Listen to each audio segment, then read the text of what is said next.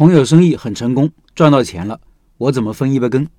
社群里一位老板提出了一个有趣的问题，我估计其他人也可能会有类似的情况。他说：“各位老板，我提的问题你们肯定遇到过。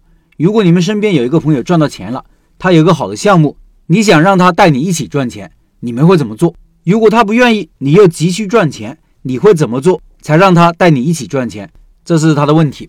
不知道各位老板有没有什么聪明的方法？如果是我。”我会按照最老土的方法来，降低身份，成为朋友的小弟，把他当大哥，尊重他，服从他，千万不要幻想和他平起平坐，而是恭恭敬敬的交往，从眼神到动作到行动，都要让对方感受到你对他的尊重，表现出跟他混的渴望。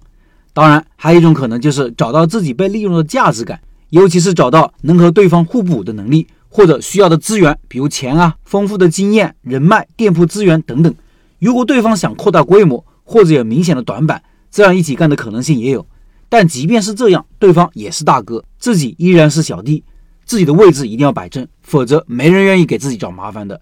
在自己比较弱的时候，愿意做小弟的心态，机会会多很多。这里要注意的是，不要表面顺从，背地里不服气，而是要对强者有真正的尊重，一言一行都要表现出来，对方也能感受得到的。这叫学习心态，空杯心态。千万不要以朋友的身份靠近他，甚至要求他，或者以朋友的身份道德绑架，说你不带我就不够哥们。如果这样做，是不可能让对方接纳你的。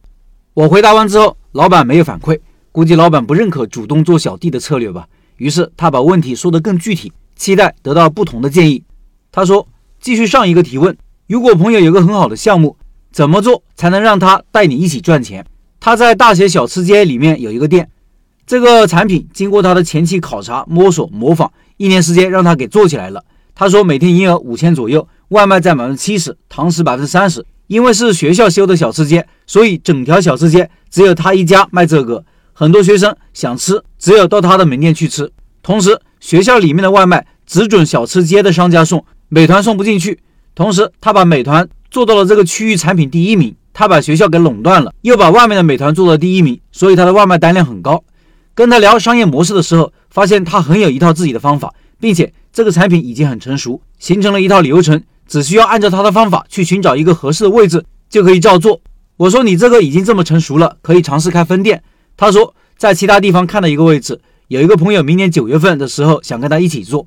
回来我跟他说，今年马上放假了，可以到处看一看，看有没有合适的位置开个分店，我们可以一起合伙入股都行。他没有回话。第二次问他的时候，他说。想先把这个店做成精品店，后来他对这个话题有避而不答的感觉。各位老板，你们肯定也遇到过朋友想跟你们一起加盟入股的情况，当时你们是怎么考虑的呢？考虑哪些因素呢？要怎样做才能够带他呢？以上是老板说的这些情况，我也有一些其他方面的思考。我估计对方有几点考虑：第一是不认可这个人，找合伙人一定要找合得来的。明知道对方，明知道对方想扩大规模，但是自己面前又回避此事。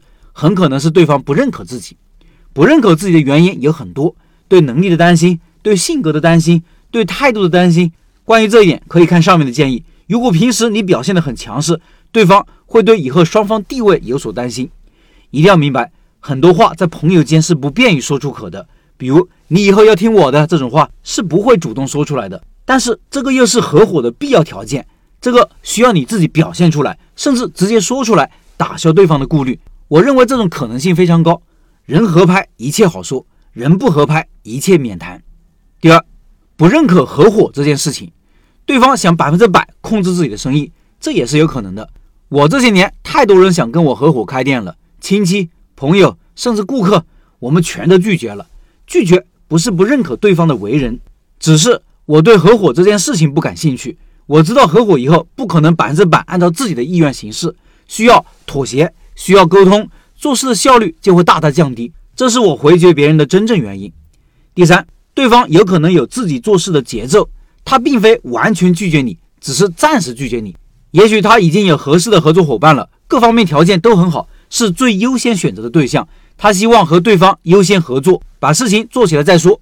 这种情况下，你只能等待，经常保持沟通即可，不要因为暂时拒绝了你就伤了和气，甚至怀恨在心。以上是我的建议。各位老板，还有什么高招呢？